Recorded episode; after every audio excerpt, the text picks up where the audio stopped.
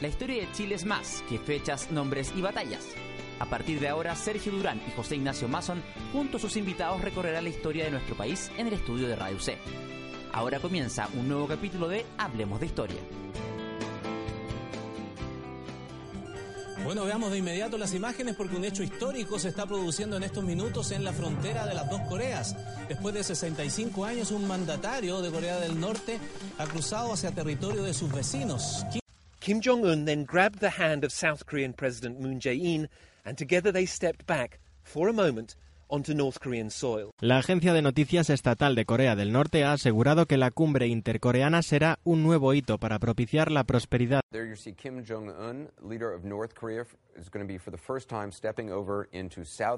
El líder norcoreano Kim Jong-un bromeó con el presidente surcoreano Moon Jae-in, tomándolo de la mano y llevándolo al lado norte de la frontera que separa a ambos países en un momento distendido antes de la histórica cumbre.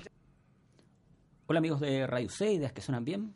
Bienvenidos a otro capítulo, a otra temporada y a otro año de Hablemos de Historia. Van cuatro años al aire, más de 100 capítulos, casi igual número de invitados que han pasado por acá para conversar de historia de Chile, historia universal, la colonia, el periodo de la independencia, etapa republicana, historia de Chile y el mundo, entre otros asuntos. Y el día de hoy no es la excepción, me acompaña en la conducción, como años anteriores, el historiador Sergio Durán. ¿Cómo está Sergio? Hola, muy bien de vuelta a las pistas, de vuelta a grabar, a conversar con los invitados, que es lo más importante. Recuerda, antes que eso, dos cosas. Uno, está a la venta del libro Hablemos de Historia, es el primer tomo, trae 20 entrevistas realizadas a historiadores nacionales y la puedes encontrar en editorial Kimantu. Y también están disponibles, puedes seguirnos en redes sociales, los capítulos anteriores, todos posibles de descargar de manera gratuita. Tal como escuchaste en la cortina previa al... Te programa. Hubo eh, esta semana que está por conversar, o más bien hace una semana atrás, el momento que se graba esta entrevista, pasaba una semana,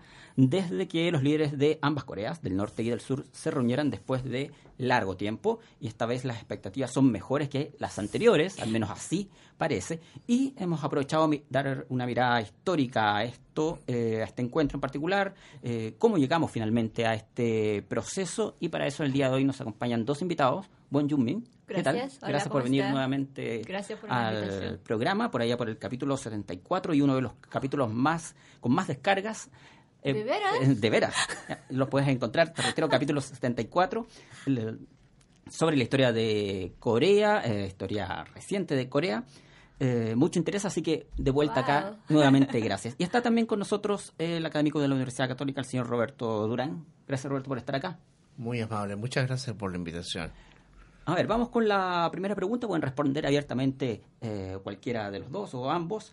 Em, lo primero, estamos hablando hoy, hoy en día de unificación o potencial unificación, o, al menos la, palabra la hemos leído y escuchado varias veces. Pero hubo un momento que se produjo una ruptura. Em, ¿Por qué? ¿Por qué dejamos de hablar por allá, por los años 50, de una Corea, o tal vez antes, eh, y hablamos de la Corea del Norte y la Corea del Sur? ¿Quién, ¿Quién comienza? Eh, Roberto, yo creo. Don Roberto. A ver, em, muy sucintamente, la división de la, de la península coreana eh, ocurre a finales de los años 40 producto de las tensiones que produce la división del mundo en un sector y otro, un sector socialista de países socialistas y un sector de países no socialistas, entre los cuales hay países abiertamente capitalistas, otros semicapitalistas, otros en vías de capitalismo. Pero es una división ideológica, y es una división ideológica que trasunta en la división de la península coreana y se impone la situación de un presidente de una determinada orientación ideológica en el norte y un presidente también de una determinada orientación ideológica en el sur. El presidente que es desde el sur extraído desde los Estados Unidos, donde había estado exiliado, refugiado durante muchos años, durante la ocupación japonesa. Eh, es una persona eh, cercana, por cierto, a las posturas internacionales de los Estados Unidos, a los intereses, eh, digamos, de los países occidentales. Totalmente contrario a esta postura es el mandatario de Corea del Norte, que más bien se alinea con las posturas de la Unión de Repúblicas Socialistas Soviéticas y con la República Popular China recientemente establecida, recientemente eh, fundada, por decirlo así, el año 49 con la entrada de Mao Zedong en Pekín. Eh, esta, esta situación se va a prolongar durante bastante tiempo hasta que finalmente por alguna razón que es clara para muchos historiadores y no es clara para también para muchos historiadores, eh, los coreanos del norte, como todos sabemos, toman la iniciativa estratégica y militar de ocupar parte importante de, la, de Corea del Sur, ocupan prácticamente casi, casi tres cuartos de su territorio y quizás un poco más. Sitian prácticamente una resistencia geográfica pequeña de Corea del Sur. Corea del Sur reclama esta situación en Naciones Unidas y pide que se aplique el artículo 55 de la Carta de Naciones Unidas, mediante la cual los países tienen el derecho a reclamar ante la comunidad internacional cuando se ve afrentada su capacidad, o sea, su autodeterminación. Eh, llegan los países en favor de apoyar esta moción, fundamentalmente Estados Unidos, eh, un apoyo militar fuerte, pero también concurren varios otros países, concurren Francia, Australia, en ese momento todavía muy ligado a la Commonwealth británica, los británicos en sí mismos, eh, algunos países latinoamericanos como un pequeño contingente argentino y un gran contingente de, soldados colombianos. Eso llama mucho la atención cuando tuve la fortuna de estar en, en, eh, Seúl, gracias a una generosa gestión de la profesora Wen Yun Min. Eh, me tocó ir a ver el Museo de la Guerra y ahí hay eh, apellidos como Pérez, Soto, Ortigosa, en fin, y yo me llamó la atención, son soldados colombianos caídos durante el, conflicto. Pero la fuerza la hace fundamentalmente Estados Unidos y se van a, eh, digamos, a enredar, por decirlo así, se va a complicar la situación en una guerra larga, larguísima, sumamente sangrienta, paralela a otra guerra sangrienta que es la guerra eh, de, la guerra de Indochina que oponen los franceses también contra un movimiento de corte socialista o de corte eh, comunista, pero socialista fundamentalmente para decir las cosas por su nombre. Eh, y esto va a durar mucho tiempo y va a dar por resultado, como hablando muy sucintamente, ya a principios de los años 50, tanto en Indochina, pero en este caso en la península de Corea, con el armisticio que va a significar el cese de hostilidades, y un pacto de cese de hostilidades, pero no un pacto de paz, no un tratado de paz, sino que una finalización, un finiquito de las, eh, digamos, del, del, enfrentamiento bélico, que es la situación que técnica y fundamentalmente subsiste hasta el día de hoy. Yo creo que tenemos que ver el cambio político dentro de Corea del Sur primero, porque ya como recién después de la destitución de la expresidenta Park Geun-hye, Corea del Sur tiene presidente progresista. De hecho, hasta el momento hubo tres reuniones de cumbre entre ambas Coreas y todo con los todo con los presidentes progresistas de Corea del Sur. Entonces, es el cambio político, de hecho, como dentro de Corea del Sur hay opiniones, posturas como pro y contra de esta reunión.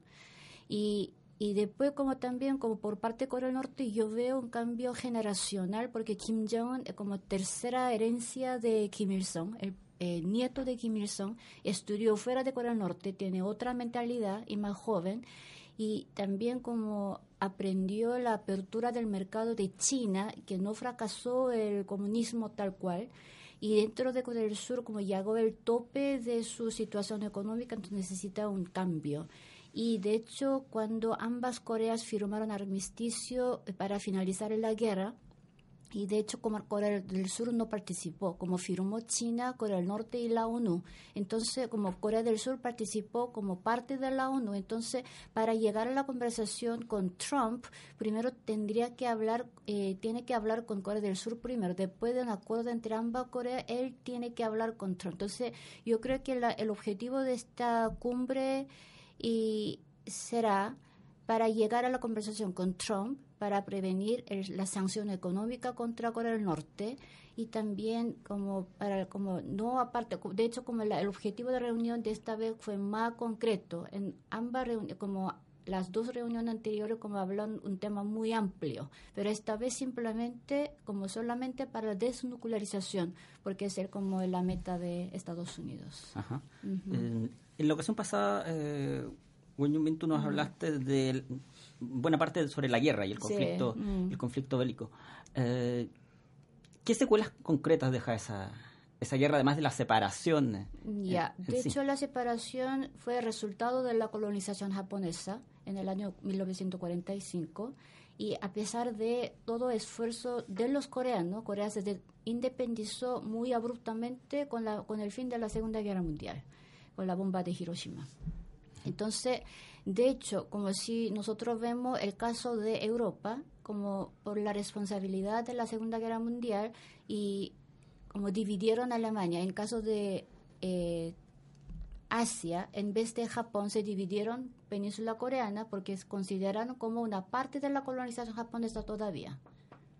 Entonces, ahí ha estado, de hecho, como esa división, y, y en base a la opinión de Bruce Cummings, y esa división fue una decisión dentro de 30 minutos porque no sin conocimiento sobre Asia, ni cultura, ni política, ni nada. Entonces ellos decidieron dividir el paralelo 38 a la península coreana. Ahí invitó, como eh, Truman invitó a ex Unión Soviética y para, para acordar, para llegar a un acuerdo y para prevenir la interrupción de eh, británico y otros países europeos al asunto de la península coreana, sin saber que eso va a generar otro conflicto ideológico.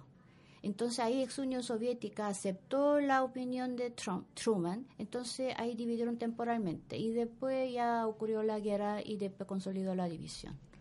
De hecho, cuando se finalizó la guerra en el año 1953, y no, de hecho, como no fue un final de, de la guerra, de hecho, pues más de un año fue hubo un empate de la guerra entre ambas Coreas cerca de la zona desmilitarizada actual, entonces llegaron a acuerdo de armisticio, entonces efectivamente está la guerra. Por eso ambas, ambos presidentes de Corea eh, como están hablando de un tratado de paz para finalizar la guerra. Me gustaría que volviéramos eh, a que profundizáramos un poco más sobre las características de, la guerra. El profesor Durán ya nos anticipaba algo en cuanto a que fue una guerra larga y sangrienta. Eh, hay otros conflictos del periodo, pienso en Vietnam, por ejemplo, que tiene esta característica o denominación de guerra de guerrillas. ¿Fue algo así la guerra de Corea? Estratégicamente no. la guerra de Corea fue una guerra de posiciones tradicionales, por decirlo así.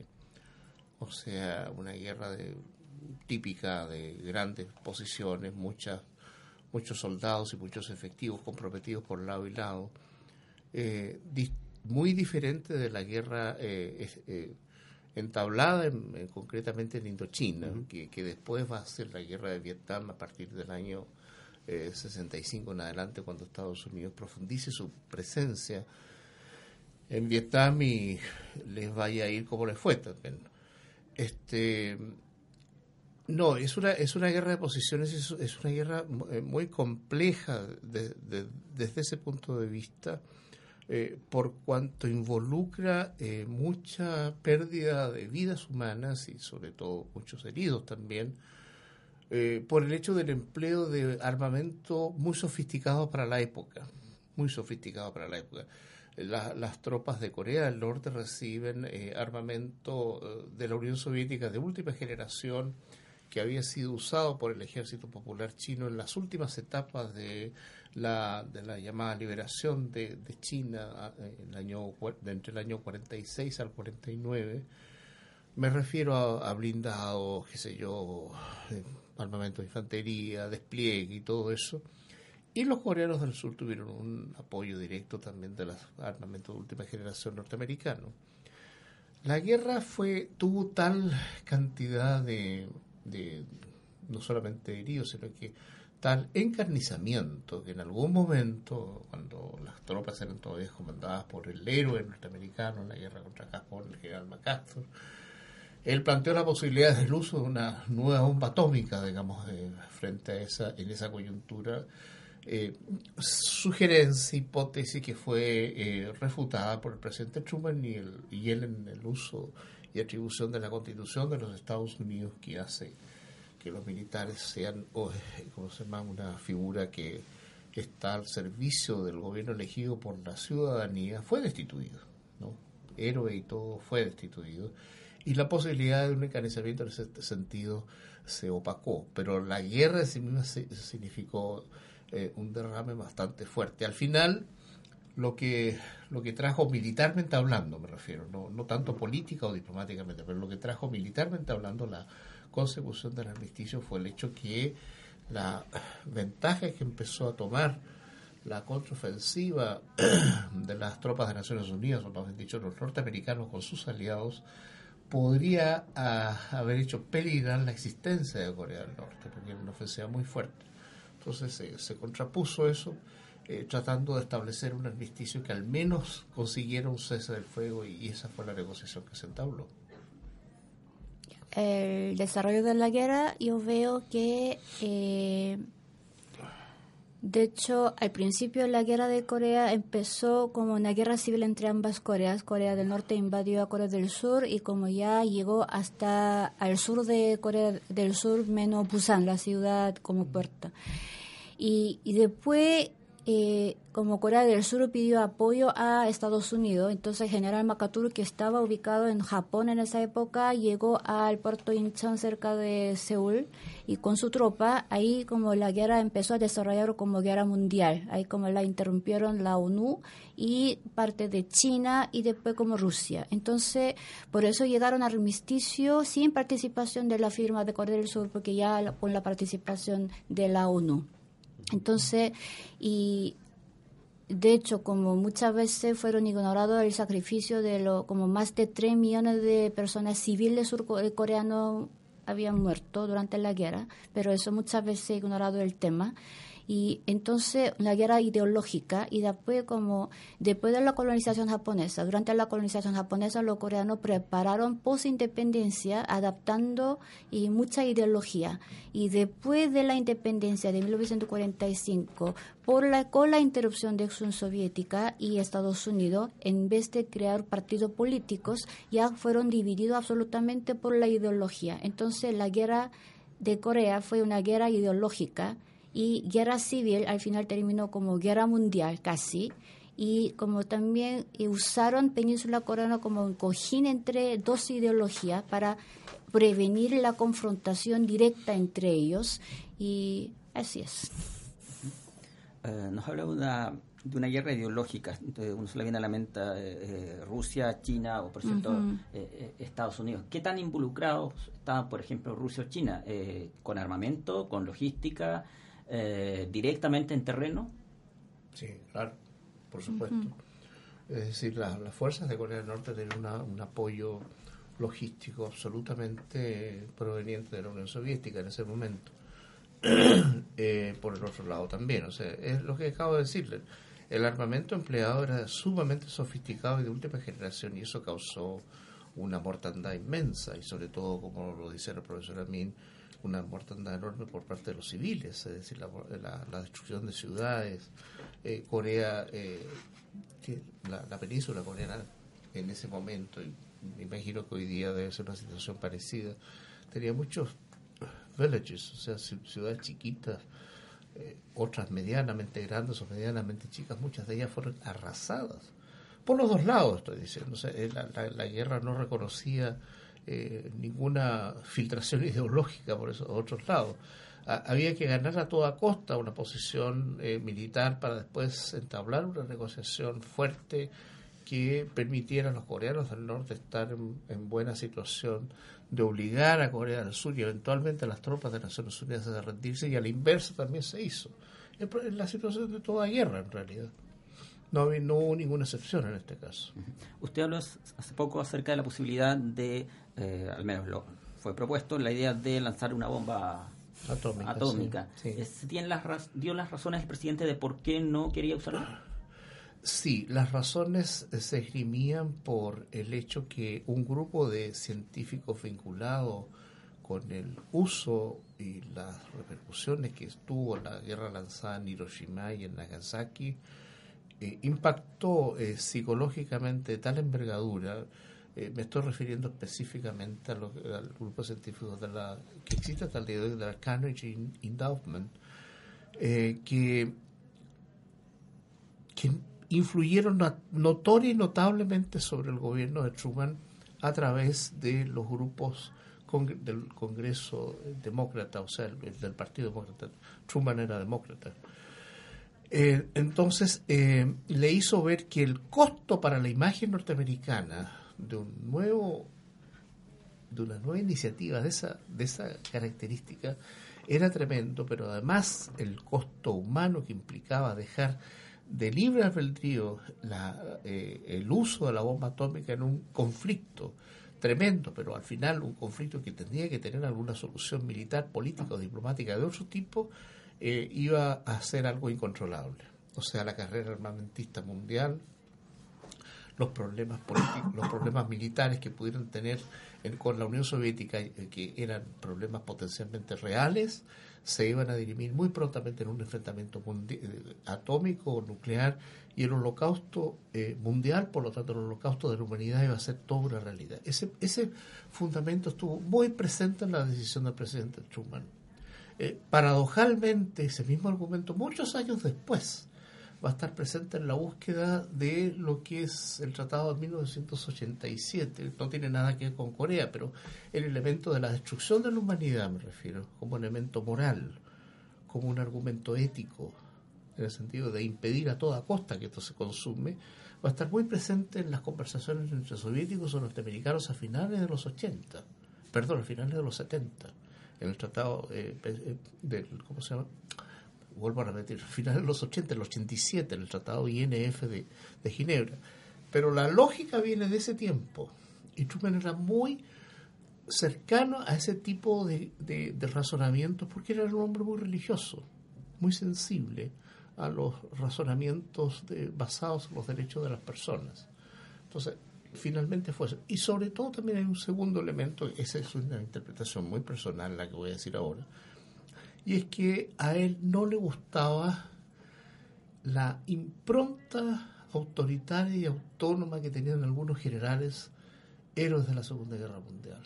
Y lo tomó también por el lado de que o es la imposición de un presidente elegido por la ciudadanía o es la imposición de un militar héroe y todo, pero de un militar. O sea, una relación civil-militar que podría tornarse bastante compleja. No sé si quieres agregar algo al... No, ya. Está dicho ya. Sí. buena, buena parte. Estás escuchando Hablemos de Historia en Radio C, que suenan bien. Um, antes de, de irnos corte, Sergio Urán tiene otra pregunta. Sí, eh, sobre las consecuencias de la guerra, más allá del armisticio que va a ser, va a ser materia de otra pregunta, y dejando de lado también, obviamente, la destrucción material y las pérdidas humanas. ¿Qué generó esta guerra? El hermetismo que hoy día todos conocemos de Corea del Norte se, se generó inmediatamente después de este armisticio, por ejemplo.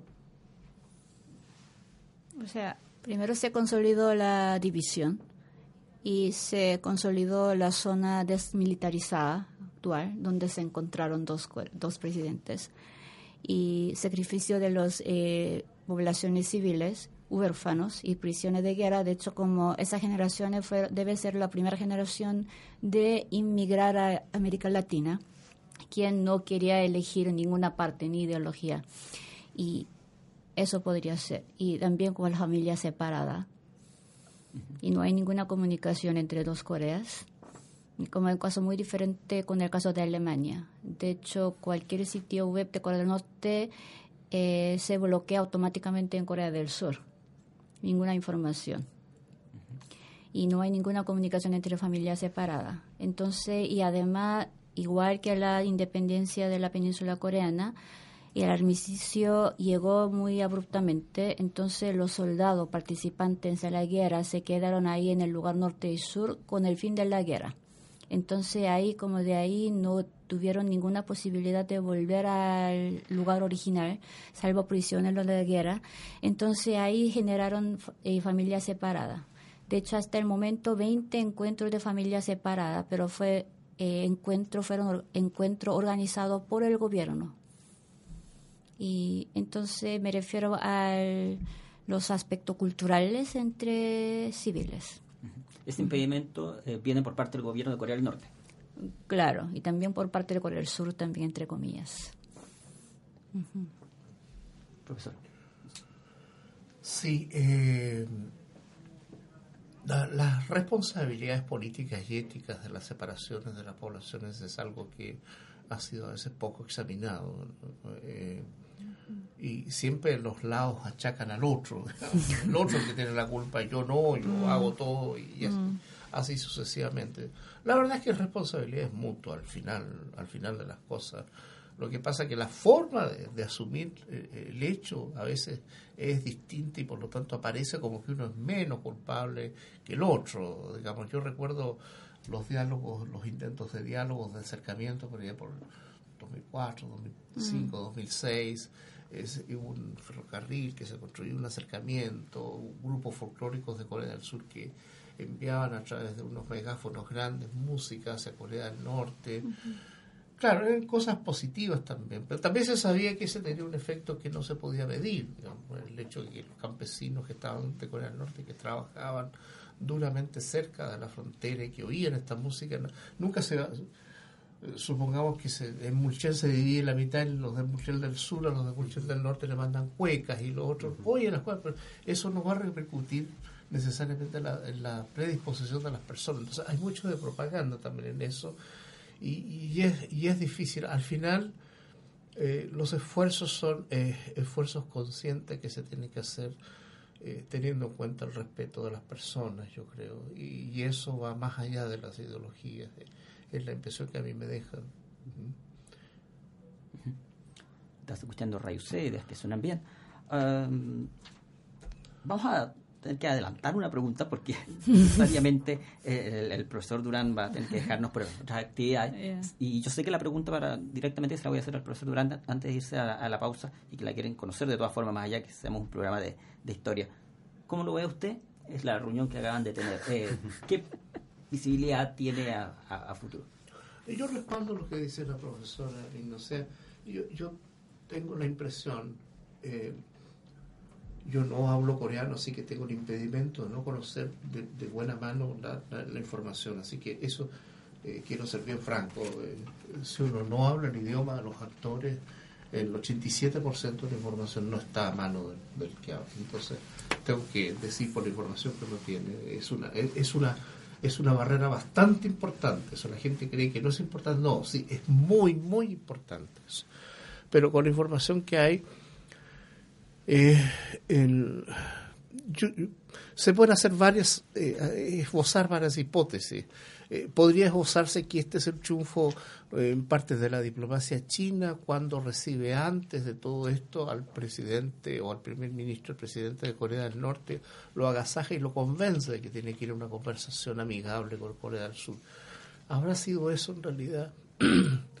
la verdad es que todas estas negociaciones, si usted se fija bien, la actitud vociferante entre los dos líderes, el líder del presidente norteamericano y el presidente de Corea del Norte, se acaba por ahí por septiembre del año pasado. Y de septiembre hasta la fecha hay una especie de silencio raro. No hay vociferación por ninguno de los dos lados.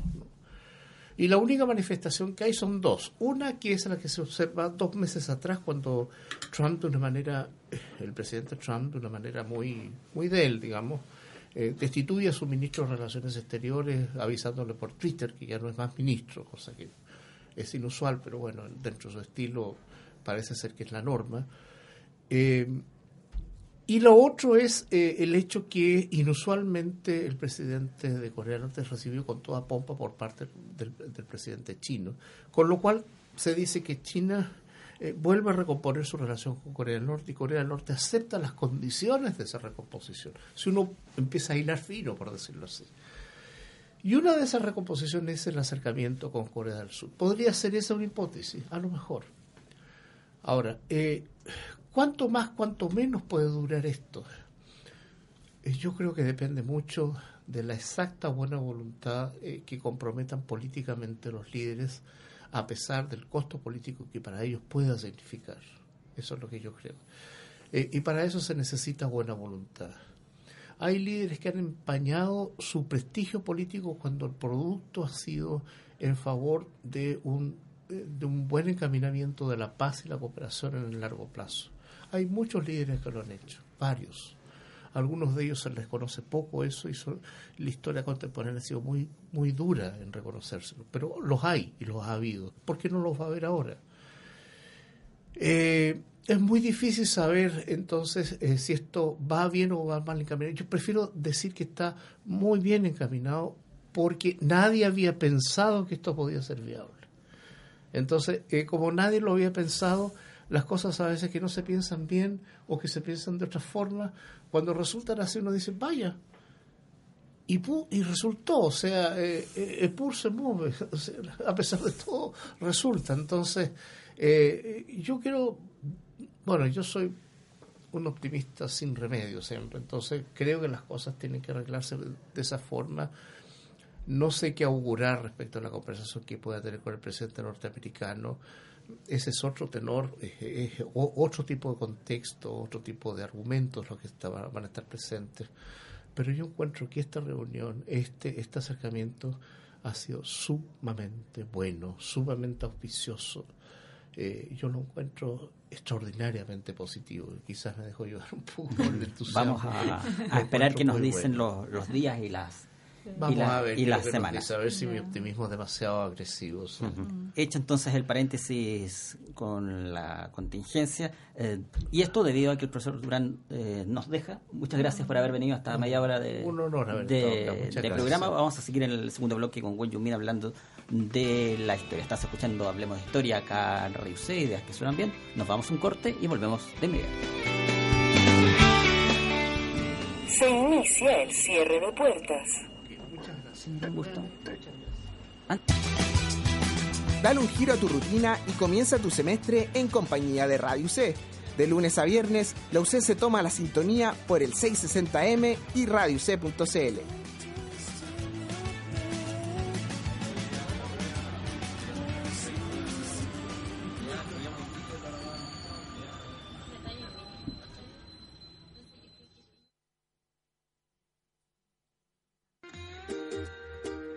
Luego de unas cortas vacaciones, comienza el semestre con todo. Pero antes de las pruebas y controles, vuelve Radio C para darle vida a tu rutina. Retoma la compañía de los mejores programas de la universidad solo por el 660M y radioc.cl.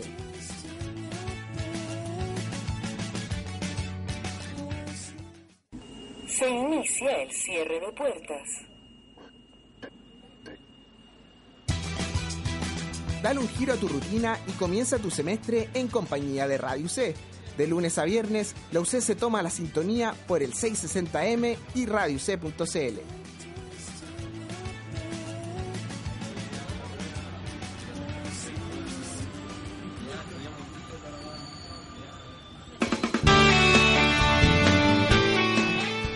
capítulo de Hablemos de Historia. Como cada semana conversamos con historiadores nacionales, algunos extranjeros. Hoy Estamos con Wen Yun-min en este segundo bloque. Conversamos el primer bloque con ella y con el profesor Roberto Durán del Instituto de Ciencias Políticas de la Universidad Católica. Antes de seguir, te recuerdo que puedes seguirnos en redes sociales, en Facebook, también en Twitter. Puedes descargar desde ahí los capítulos anteriores, todos de manera gratuita. Y también te recuerdo que Editorial Quimantú sacó a la venta el libro Hablemos de Historia. Son 20 entrevistas a historiadores nacionales. Sergio Durán, tú tienes otra pregunta para nuestra invitada. Eh, sí, eh, me gustaría pasar ahora a hablar del, del eh, los distintos regímenes que se desarrollan en ambas eh, Coreas. no siendo mi especialidad, yo tengo muy claro que a Corea del Sur en su minuto se la catalogó como uno de los llamados tigres asiáticos por su economía abierta, su grado de desarrollo, etcétera, mientras que Corea del Norte eh, parece eh, ser una suerte de resabio del siglo XX en el siglo XXI. Eh, ¿Podríamos describir a líneas gruesas ambos sistemas? primero, políticamente, Corea del Norte es un país comunista y Corea del Sur capitalista o sea, democracia coreana, porque más de 30 años Corea del Sur ha tenido presidentes militares y dictadores. Y culturalmente ambas Coreas como técnicamente son hermanos, políticamente son enemigos, como ustedes saben. Y de hecho, como después de la independencia, de hecho Corea del Norte como ya tiene más recursos naturales, Corea del Sur no, porque es una zona más para la agrícola.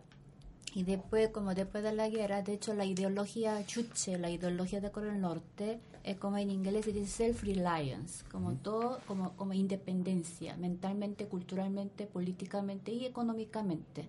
Entonces la economía de Corea del Norte se basa en esa ideología independiente.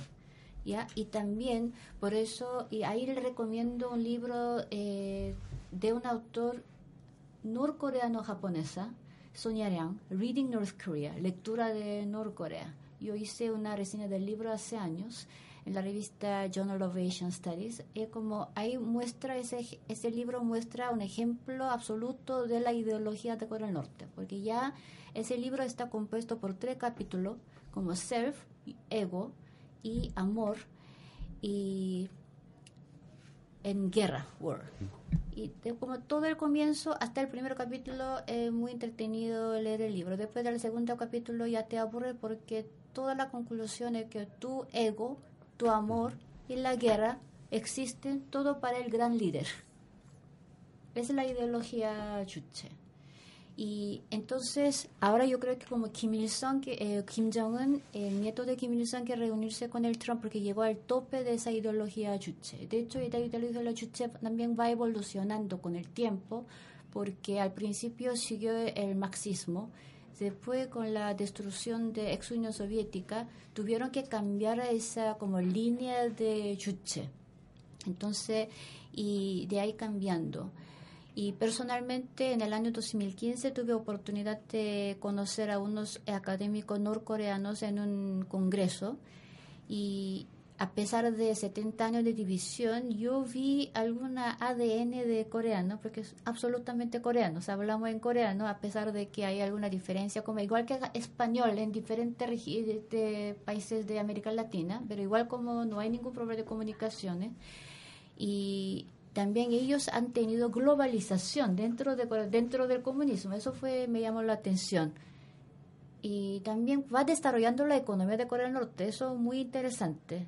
Como ya producen tableta celular y también como a pesar de, de la prevención y, censura del gobierno, ellos escuchan, o sea, ellos que escuchan K-pop, ven la televisión y ocupa mucho material surcoreano también.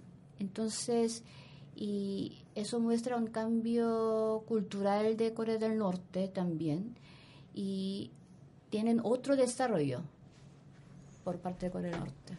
O sea, la imagen de un país absolutamente atrasado, separado del mundo, no correspondería tanto a la realidad.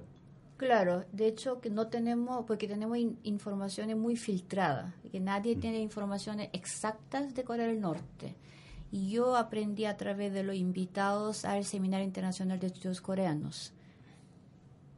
Claro, porque ya un profesor, eh, Rudiger Frank de Austria, él viene, él viaja a Corea del Norte muy a menudo porque él estudió en Corea del Norte. Entonces él nos mostró una tableta producida en Corea del Norte, por ejemplo.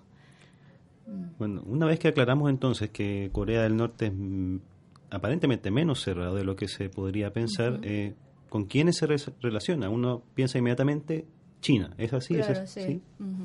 Eh, principalmente China. De hecho, esta vez como en la respecto al tema de reunión de, entre Trump y Kim Jong-un, ellos excluyeron China y Japón eso está, se siente muy molesto por esa razón, porque China, por parte de él, como se siente hermano grande del comunismo de Corea del Norte, y se siente como protector, pero Kim Jong-un se atrevió a excluir eh, China a través eh, por la reunión del Trump.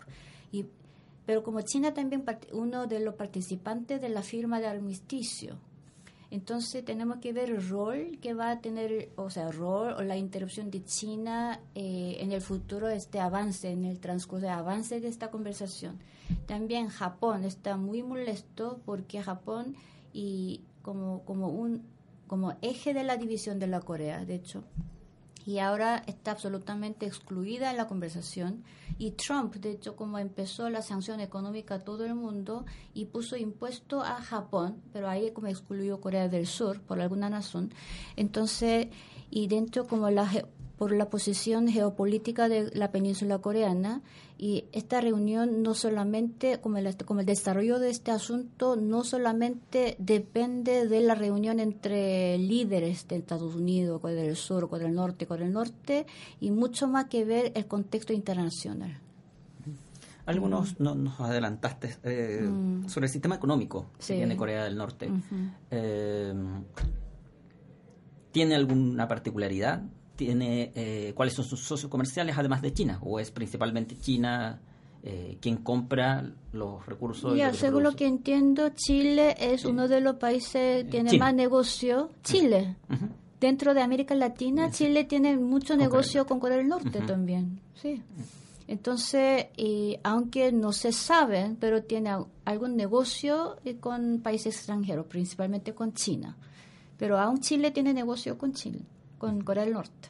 Y teniendo a ese, comillas, amigo como es China, eh, ¿cómo se explica la situación, o al menos lo que se pinta hacia afuera, la mm. situación económica de, Corea del Norte? Se habló hace, por ejemplo, 15 años atrás de una mm. hambruna tremenda, 2, 3 millones de muertos producto de, mm. de, este asunto.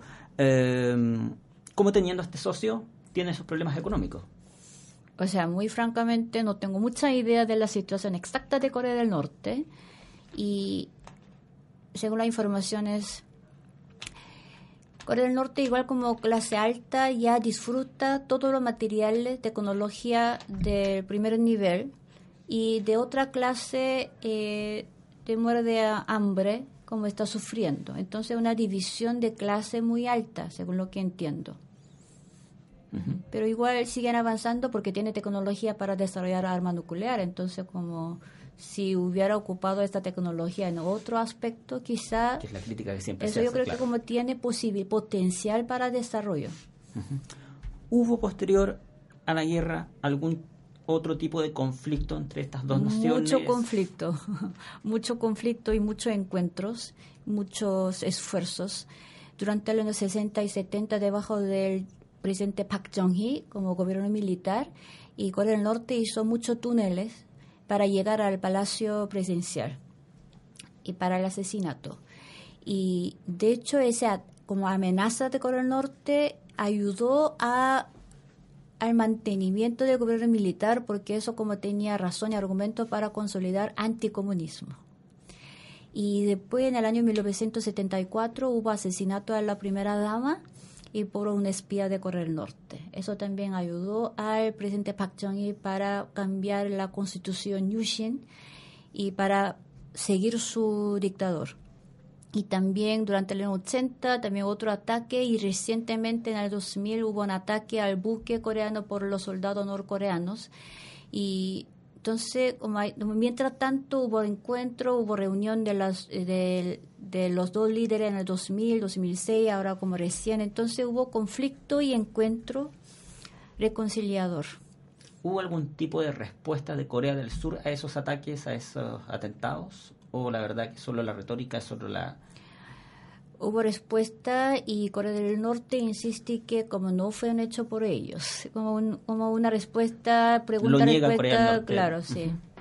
Y queda solamente en eso y frente a que También como hay como otra discusión dentro de Corea del Sur también, como depende del partido político, del partido político conservador, partido político progresista, hay como discusión. Entonces, de hecho, como los partidos conservadores insisten que hubiera sido, deberían ser hechos por Corea del Norte eh, los partidos progresistas, algunos de ellos insisten que no, podría ser por otra razón. En general, ¿cuál es la visión eh, durante este periodo, tomando por ejemplo años 60, 90, por citar un periodo, la visión de los surcoreanos con respecto a una potencial unificación o con respecto a una unión con Corea del Norte? ¿Aceptar eso, ir por el diálogo o más bien una confrontación de otro tipo? Se varía mucho, depende de la generación y depende de la postura política de cada uno, porque en Corea hay generaciones quienes conocen la guerra, quienes no conocen la guerra, como las generaciones anteguerra, generaciones posguerra. Entonces, ahora eh, los jóvenes tienen menos interés a la unificación y porque ellos han aprendido el sacrificio económico, político, cultural del caso de Alemania. Y las generaciones más eh, antiguas, eh, sobre 50, 60, ellos quieren unificación. También dentro de, eh, también se varía mucho, depende de la disciplina que cada uno tiene. Por ejemplo, si tú hablas con un politólogo de Corea del Sur, ellos dicen que como es muy, no es muy factible la unificación en corto, a corto tiempo. Si tú hablas con un historiador eh, coreano, ellos dicen que sí va a unificarse, aunque no sé cuándo, porque cuando tú ves historia antigua de Corea, como después de tantos milenios de años de, de, la división, como distintos reinos se unificaron. Entonces, depende de la disciplina que cada uno tiene, es muy diferente. De hecho, como yo tengo, cuando yo veo el post de los amigos coreanos en Facebook, digamos, la mayoría son los profesores, cada todo tiene muy diferentes opiniones. Entonces, respecto al tema de reunión recién, igual como algunos dicen que sí, como está, estamos acercando a la unificación, y mientras tanto otros dicen que no, porque es una reunión inmadura, porque como sin preparar post reuniones, como están hablando, fanfarroneando estas reuniones, así que muy se varía, depende de la generación, depende de la postura política, depende de la disciplina que cada uno tiene. Una de las razones por las que Corea del Norte ha estado permanentemente en la noticia y ha sido objeto de preocupación internacional desde hace bastante tiempo. Salvo en Corea del Sur. claro. Bueno, son sus ensayos nucleares. ¿no? Eh, ¿Desde cuándo los realiza? ¿Y cuánto, eh, eh cuánto de esto en verdad es un obedece a un propósito de defensa o en realidad estaríamos hablando más bien de una acción de propaganda? ¿Corea del Norte se refiere? O sea, de hecho, propaganda hace Corea del Norte, Corea del Sur, ambas hace propaganda. De hecho, como en la zona desmilitarizada hubo parlantes para para la propaganda. De hecho, como recién eh, yo vi la noticia de Corea del Sur que como recién cambiaron el programa de esa propaganda, está como poniendo K-pop en vez de canciones antiguas, tradicionales. Y Corea del Norte siempre como una propaganda política, palabra, discurso de, de Kim Jong-un. Hay una conductora norcoreana muy famosa, muy popular en Corea del Sur también. Tiene su tono, acento súper como favorita de, de Kim Il-sung. Una señora de 74 años. claro, como con el vestido, claro, sí, pero es súper popular. Y, que, es muy dramática Exactamente, muy sí. Entonces, llorando frente a la pantalla cuando murió el Eso, el sí. Entonces, como ella igual, como, como conocida en Corea del Sur también. La propaganda, eso sí o sí.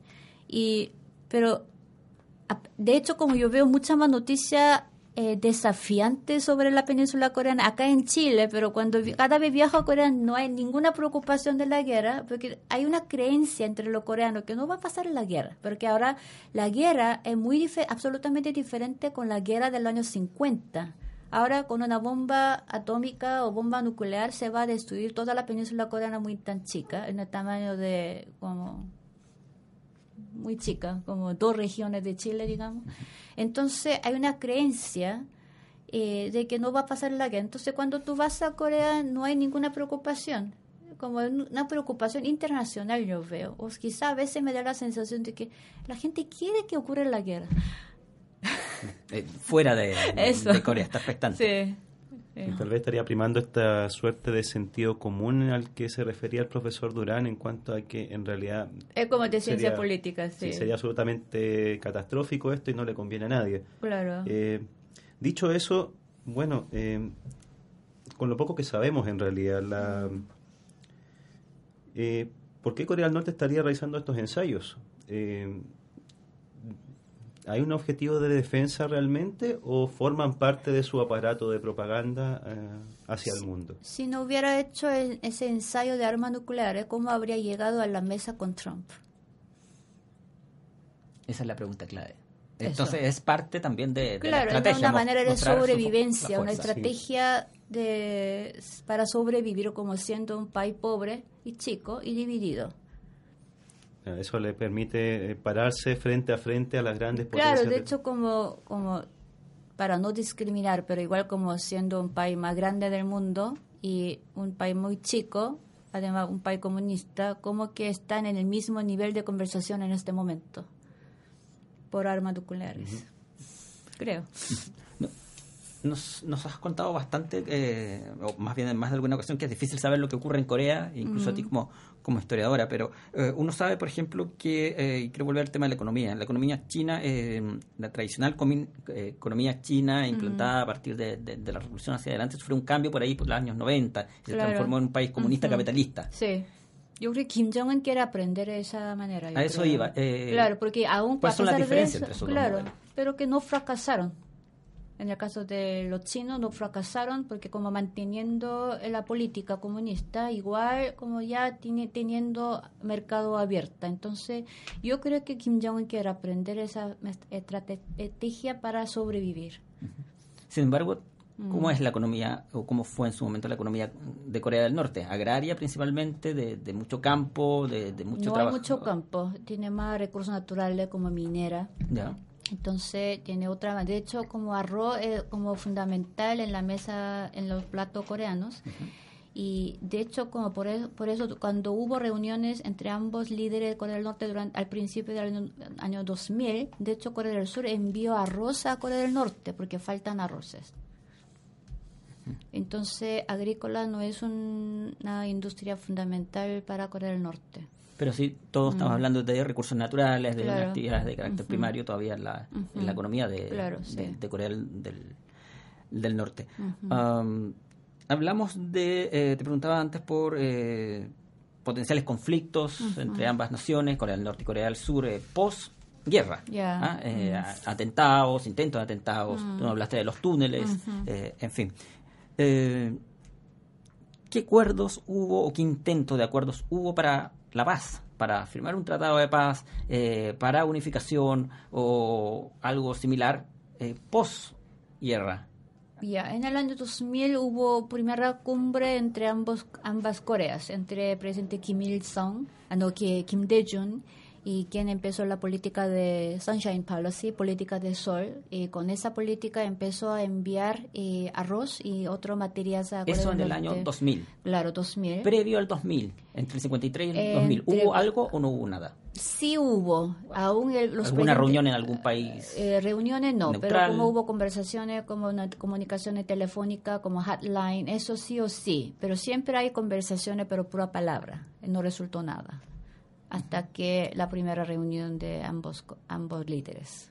Eso se debió principalmente a una estrategia del gobierno norcoreano de no querer acercarse al sur o era algo más bien mutuo de ninguno de los dos que quería acercarse. Mutuo, porque para los gobiernos conservadores de Corea del Sur igual necesita eh, argumento de anticomunista también y también al mismo tiempo cada vez hubo un intento de comunicaciones o encuentro de ambas Coreas como llega una sanción económica por parte de Estados Unidos, por casualidad.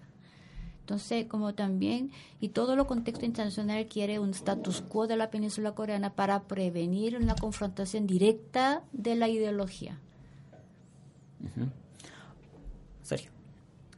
Eh, sí, esta reunión del año 2000, me quedé pensando en eso, ¿qué, ¿qué, salió de ahí? Y bueno, ¿cómo continuó el asunto hasta el día de hoy cuando tenemos esta noticia? Claro, después de la reunión, en el año 2000 ambas Coreas participaron juntas a los Juegos Olímpicos de Sydney, con la bandera que recién utilizó en los Juegos Olímpicos de Invierno de Pyeongchang. Y con esa política, cambio de política, el presidente Kim Dae-jung de Corea del Sur ganó Premio Nobel de la Paz y con ese todo apoyo económico Corea del Norte empezó a desarrollar armas nucleares, que entonces está muy en crítica esa política, entonces una ironía. Mm. Ahora, ¿quién, ¿quién ganará el Premio Nobel de la Paz? ¿Trump o presidente surcoreano o Kim Jong-un? Es mi duda. Es, tu duda.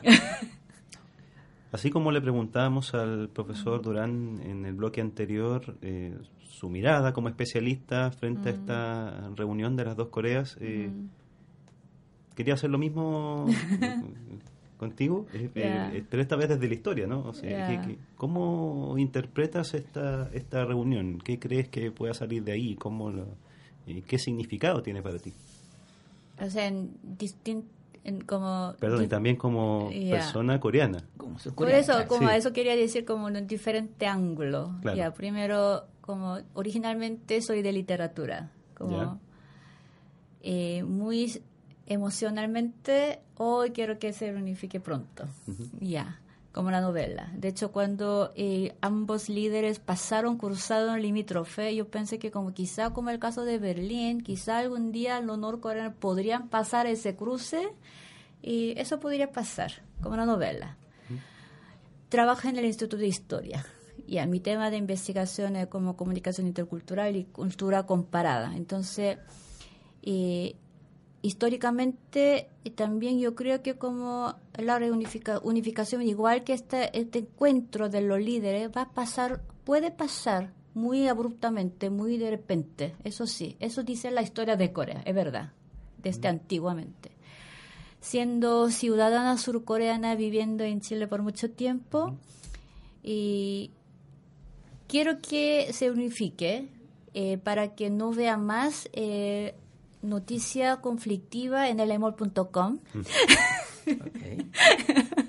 Ni en las cadenas internacionales. Claro, porque como yo veo que se nota que no hay mucho conocimiento y sin darse cuenta y habla del conflicto, entonces siempre yo recomiendo o sea, como exijo a mis alumnos que comparen noticias de distinto ángulo. Por ejemplo, con el mismo tema, si tú ves noticias de Corea del Sur, noticias de Corea del Norte, si es posible, o noticias de Japón, noticias de China y noticias de BBC, y aún más lejos como CNN, y todo tiene distinta perspectiva. Por ejemplo, el ensayo de armas nucleares, como ellos nunca han hecho arma, eh, esa prueba hacia Corea del Sur. Eso como quiere decir la destrucción de la, eh, una situación catástrofe para toda la península. Siempre lanza armas nucleares como prueba al mar cerca de Japón.